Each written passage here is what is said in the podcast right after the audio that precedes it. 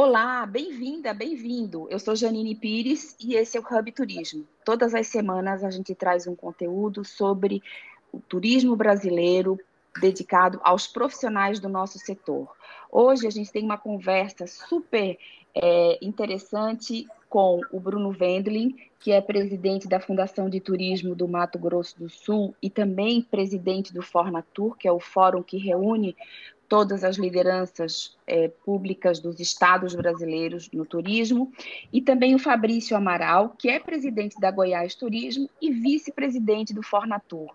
É, Bruno e Fabrício, sejam super bem-vindos aqui ao nosso bate-papo.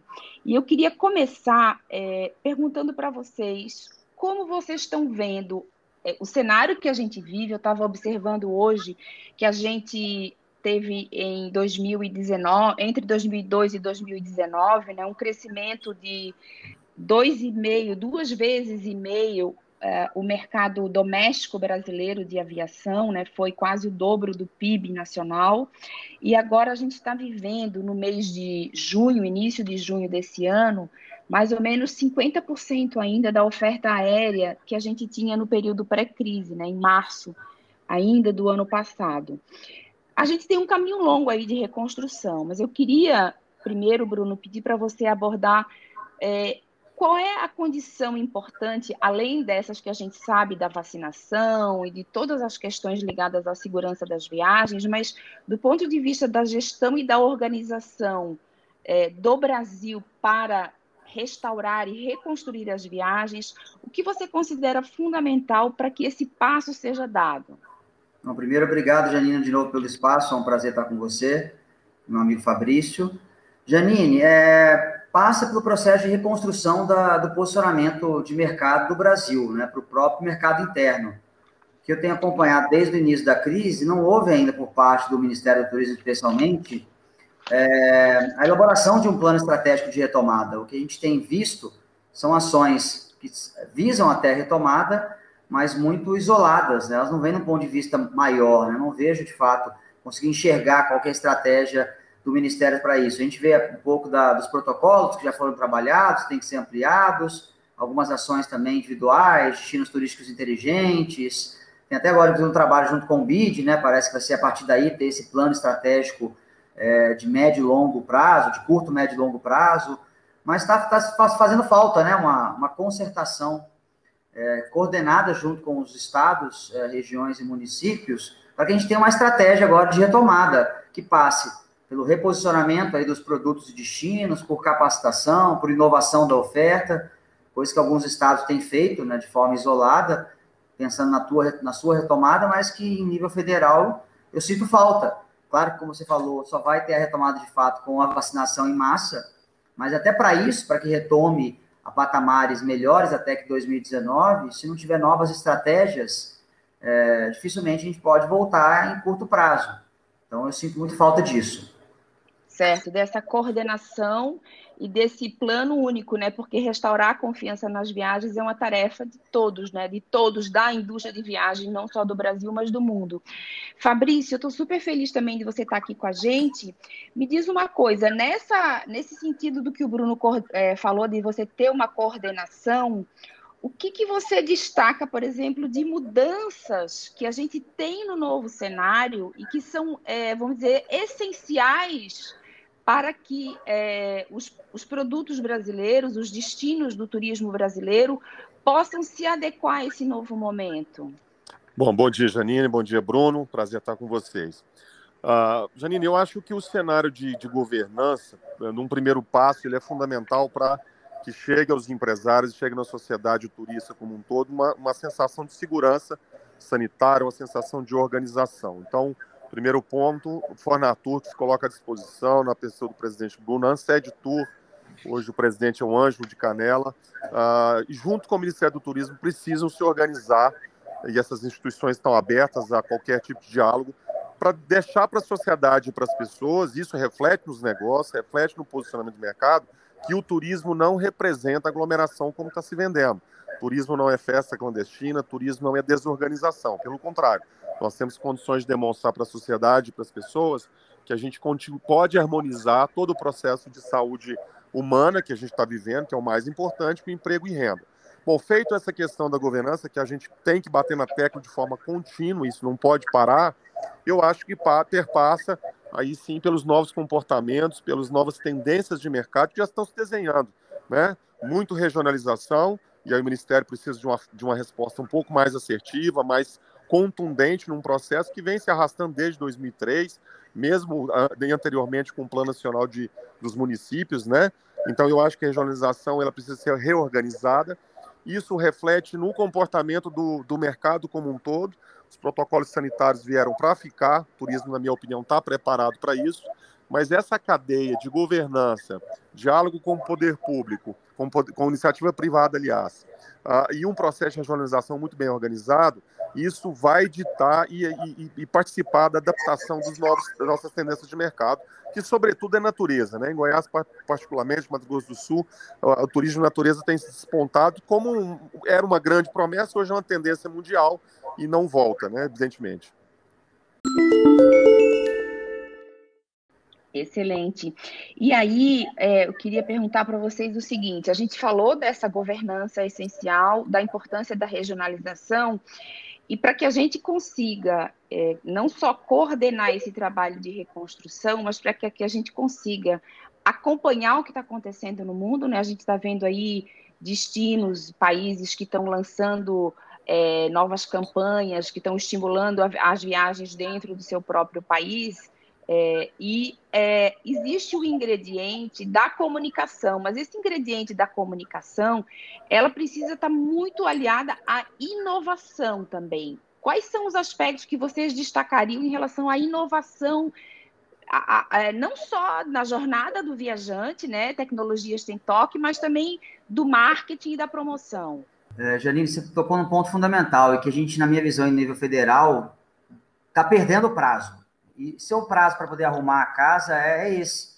Nós estamos há mais de um ano, um ano e, e três meses vivenciando a pandemia, é, com dificuldades né, de fazer ações agressivas de promoção e porque esperar o melhor momento, mas com a oportunidade de trabalhar internamente essa renovação da oferta turística como um todo, em todas as pontas, desde do incentivo a novos produtos, qualificação, apoio financeiro para desenvolvimento de novos roteiros integrados, aí de novo, reforçando a fala do Fabrício, a importância da regionalização nesse processo, que não está sendo trabalhado é, dentro do Ministério, está, na verdade, uma ação isolada lá da equipe técnica, mas com pouco apoio até em nível de secretário, era do FIUSA antes, agora ele saiu, não sei quem vai ocupar o lugar dele, então é fundamental, né? é a oportunidade que nós temos agora de, de mudar o nosso foco, de entender um pouco melhor essas novas tendências, como é que elas vão de fato se concretizar e adequar o produto turístico brasileiro, porque isso vai servir também para a retomada internacional. Uma coisa está ligada à outra.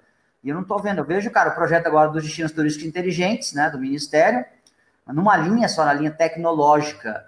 E, só que isso não está conectado com um programa maior. É isso que eu sinto falta de novo, né? Uma estratégia macro dentro do Ministério. Eu vejo algumas ações de departamentos que estão se esforçando para desenvolver alguma ação, de produzir, mas que isso não está consertado no nível mais é, estratégico, né, de secretaria e até do, do, do, próprio ministro.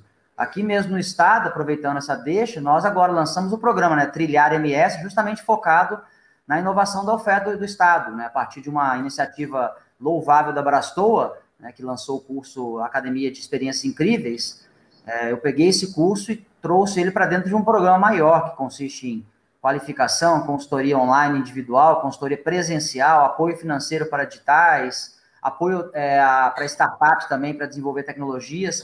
Eu falei isso na, na reunião da comissão do Senado, junto com o presidente da Embratur, para que eles atentem a isso, que eles, se eles não focarem na inovação da oferta, isso serve para o nível nacional também, nós vamos ter o mesmo turismo é, por parte do, do Ministério do Turismo, assim, na, na, no mesmo foco do que a gente tinha antes da pandemia, aí, totalmente desassociado com essas novas tendências. Então, é, falta... somado a um ambiente super complexo para as empresas de turismo, né? Em relação ao ambiente financeiro e etc. É verdade. Sim, a gente precisa de alternativas, né, Janine? Assim, um, um problema a ser resolvido é um espaço que a gente tem para inovar. E eu não consigo enxergar isso também, de novo, com uma política macro que deveria também ser coordenada pelo Ministério do Turismo. Fabrício. Olha, eu acho, eu acho importante a fala do Bruno, mas eu queria destacar uma questão complementar de forma muito objetiva. Eu costumo dizer nas minhas falas que o poder público não pode ser é o ator principal da história. Ele é fomentador de desenvolvimento, regulamentador quando necessário. Quem dita o mercado é a iniciativa privada e a gente precisa valorizar e acreditar nesse processo, né? A gente percebe que a iniciativa privada ela dita de uma forma muito espontânea e precisa do ponto de vista de mercado, ou seja, as coisas acontecem com sucesso, gera emprego e renda, o turista vai delineando esse comportamento que as empresas absorvem muito bem. A pergunta é, o que, que o poder público tem feito em relação a isso? Né? O que, que os estados, de uma maneira geral, e eu acho que aí é uma heterogeneidade muito grande de comportamentos de políticas públicas ligadas à inovação, ao marketing, entra o aspecto tecnológico também. E o governo federal, ele precisa urgentemente, como o Bruno falou, é, realmente botar, é, pisar onde que, que, que, rumo que é que o governo federal, do ponto de vista do turismo, quer para o nosso país como linha geral. O país é muito grande, não dá para você tratar todos de maneiras iguais, mas precisa de nortes de linhas gerais de políticas públicas. Então, eu acho que um processo fundamental e urgente é que o poder público se entenda, os poderes públicos de uma maneira se entendam em relação à crise atual e acompanhem o mercado. É, você, você tocou num ponto importante, né? Não só a cooperação em nível de agentes públicos, né, federais, federal, estaduais e municipais, mas também deles com é, os, os atores privados, né, seja por meio das suas organizações ou é, em cada mercado. Aí eu pergunto, como que o Fornatur consegue, consegue, vocês acham que isso leva a iniciativas individuais no, ao fim da história. Quer dizer, se você não tem uma coordenação e você não tem um, uma estratégia, você não tem um plano, a gente não teve nenhuma agilidade para reagir diante da crise. A gente já teve tempo, a gente vai, né, a gente vai para quase um ano e meio já dessa situação. Então, é, a, maioria dos lugares não pararam de fazer nada. As pessoas não estão viajando, você está lá nas suas redes sociais, você está fazendo viagens virtuais, você está fazendo mil coisas para que é, o, o, seu produto turístico fique na cabeça das pessoas. Vocês acham que essa imposição da realidade acaba fazendo que, com que ou estados ou cidades ou grupos locais público tenham iniciativas isoladas ou, ou vocês acham que fica uma, uma dependência muito grande ainda dos governos? Eu, eu, eu entendo, Janine. Eu acho importante essas iniciativas isoladas em uma certa dose. Você não pode é, impedir a capacidade de criatividade, de inovação, é, de disposição do risco do negócio das pessoas. Eu acho que é através disto que nascem grandes ideias, nascem grandes empreendedores de geração de emprego. Só que eu volto na questão do poder público, né? Uh, nós estamos cumprindo o papel de fato como fomentadores de política pública, como norteadores de desenvolvimento do, da atividade turística, que é tão multidisciplinar, né? perpassa por todas as áreas econômicos, sociais, segurança pública e assim por diante. Então, eu acho que tem que ser corrigido esse, esse, essa, essa capacidade do governo de ditar determinados ritmos, né? E o poder público faz muito bem o seu papel. Eu vim da iniciativa privada, eu defendo sim, porque na esmagadora maioria são guerreiros no Brasil, empreender no Brasil não é fácil, e eu acho que o poder público, alinhado com essas instâncias de governança e com a capacidade, com uma disposição um pouco maior de ditar as políticas públicas, eu acho que a gente estaria em outro patamar. Bruno. Emendando, concordo. E todo espaço vazio ele é ocupado, né? Então, se alguma, de alguma forma alguma ação está sendo feita só de forma isolada por algum município, né, ou grupo de empresas, ou vice-versa, significa algum espaço está vazio e está sendo ocupado. Então, de novo, a importância dessas ações coordenadas. Claro que nós temos o papel né, de fomento, como o Fabrício colocou, né, de dar esse start inicial mas ao mesmo tempo a atividade turística é econômica, né, Janine? Ela precisa ser, deveria ser liderada de fato pelo privado, mas há uma ausência, na, na grande maioria ainda, de uma liderança de fato. Há uma certa, eu, não, eu fico assim, é, uma dependência do governo federal, estadual e municipal, que às vezes trava alguma iniciativa também de algum empresário, de algum grupo de empresários, ou de ir contra, ou de criticar algumas ações. É, a gente, né, o dia que eu participei lá, não sei se você pôde acompanhar a reunião da comissão do Senado, eu tinha a impressão Sim. que estava em outro mundo, que não tinha. É, até escutando a fala de alguns líderes empresariais, eu fiquei até um pouco decepcionado de que mundo que nós estamos vivendo. É, então, é essa ausência da postura firme do empresário também, eu já cobrei isso de alguns grandes, viu?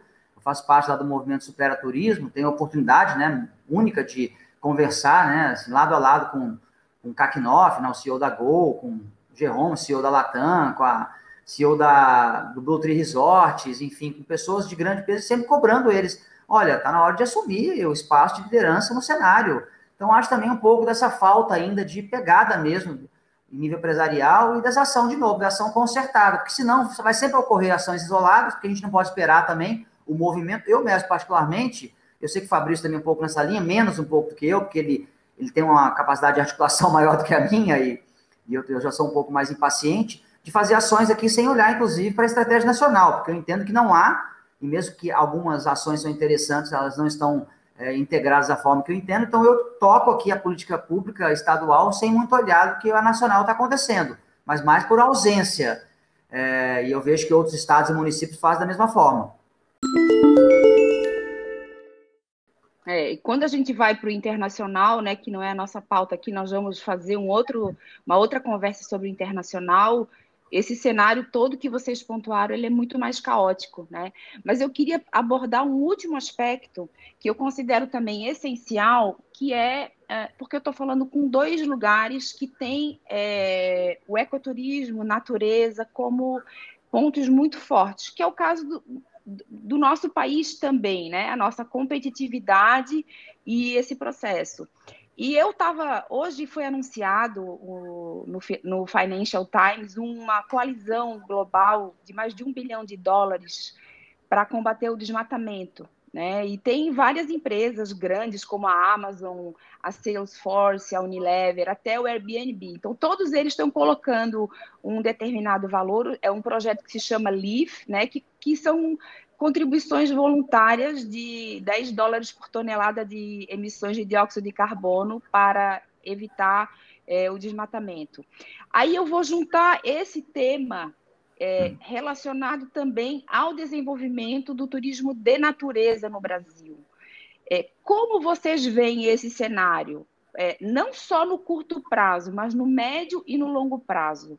É, como a gente combina é, a, a, preservação e o desenvolvimento sustentável, né, do ponto de vista econômico, social, ambiental, cultural, etc., é, num cenário de tendência de valorização dos aspectos ambientais naturais?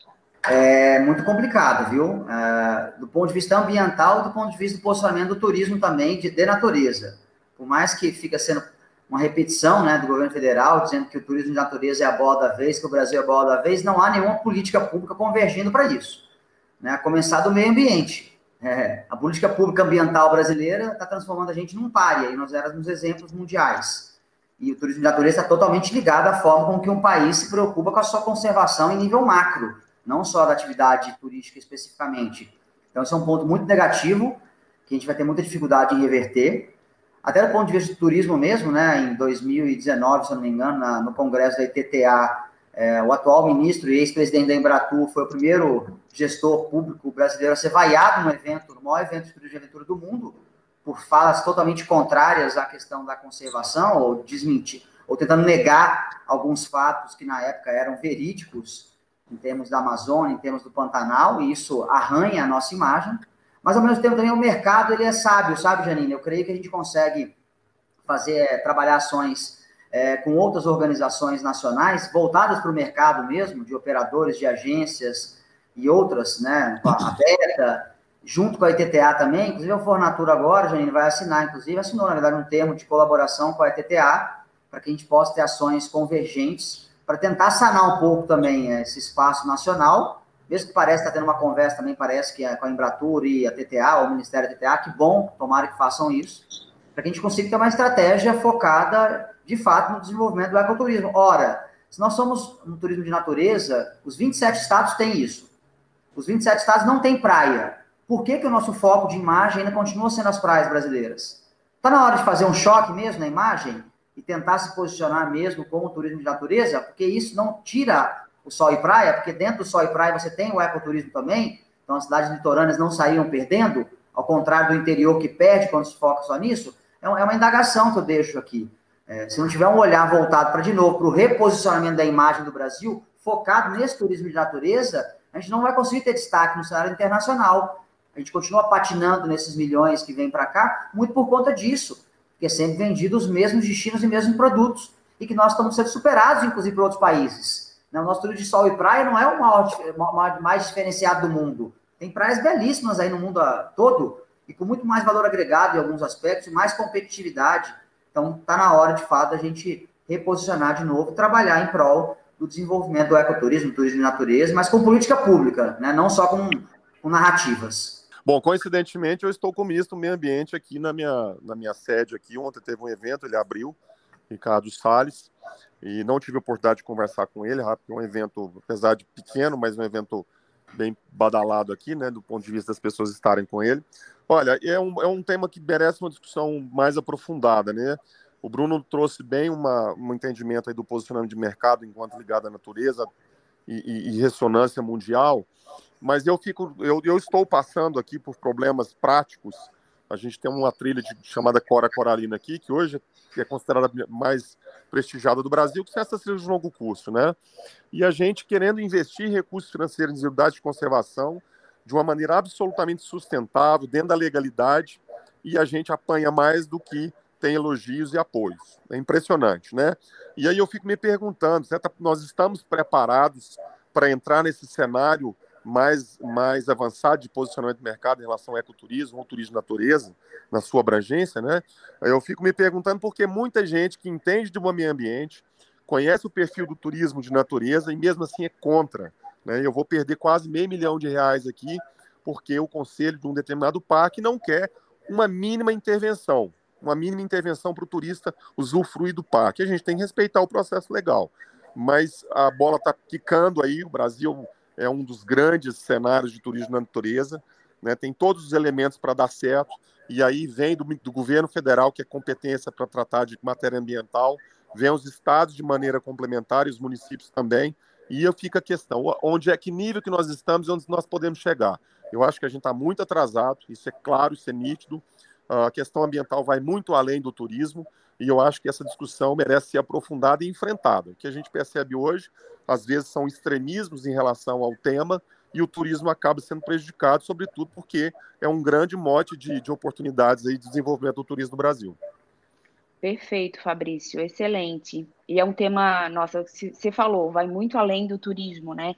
Olha, é, Bruno e Fabrício, quero agradecer demais o nosso papo. Teriam muitos assuntos que a gente podia conversar. E quero é, agradecer muito a, a, a, assim, a visão de vocês como gestores públicos, sobretudo em relação à cooperação, que eu acho que é o fundamental. Super obrigada por participar com a gente nesse episódio. Obrigado, meu amigo. Obrigado, Bruno. Obrigado, Janine. Vamos dar as mãos para o nosso turismo. Convite não tem lado. Parar com politização de qualquer tema nesse sentido. O turismo está pedindo ajuda para as pessoas, pedindo ajuda à população, pedindo ajuda para os gestores, para os governadores e presidentes se entenderem para a gente sair disso bem. Obrigado de novo, Janine, pelo espaço. Fabrício, foi um prazer estar contigo de novo, meu amigo. Vamos em frente. De novo, a palavra é governança, né? Construção coletiva para poder sair dessa crise e voltar de fato a, a desenvolver o turismo no nosso país. Música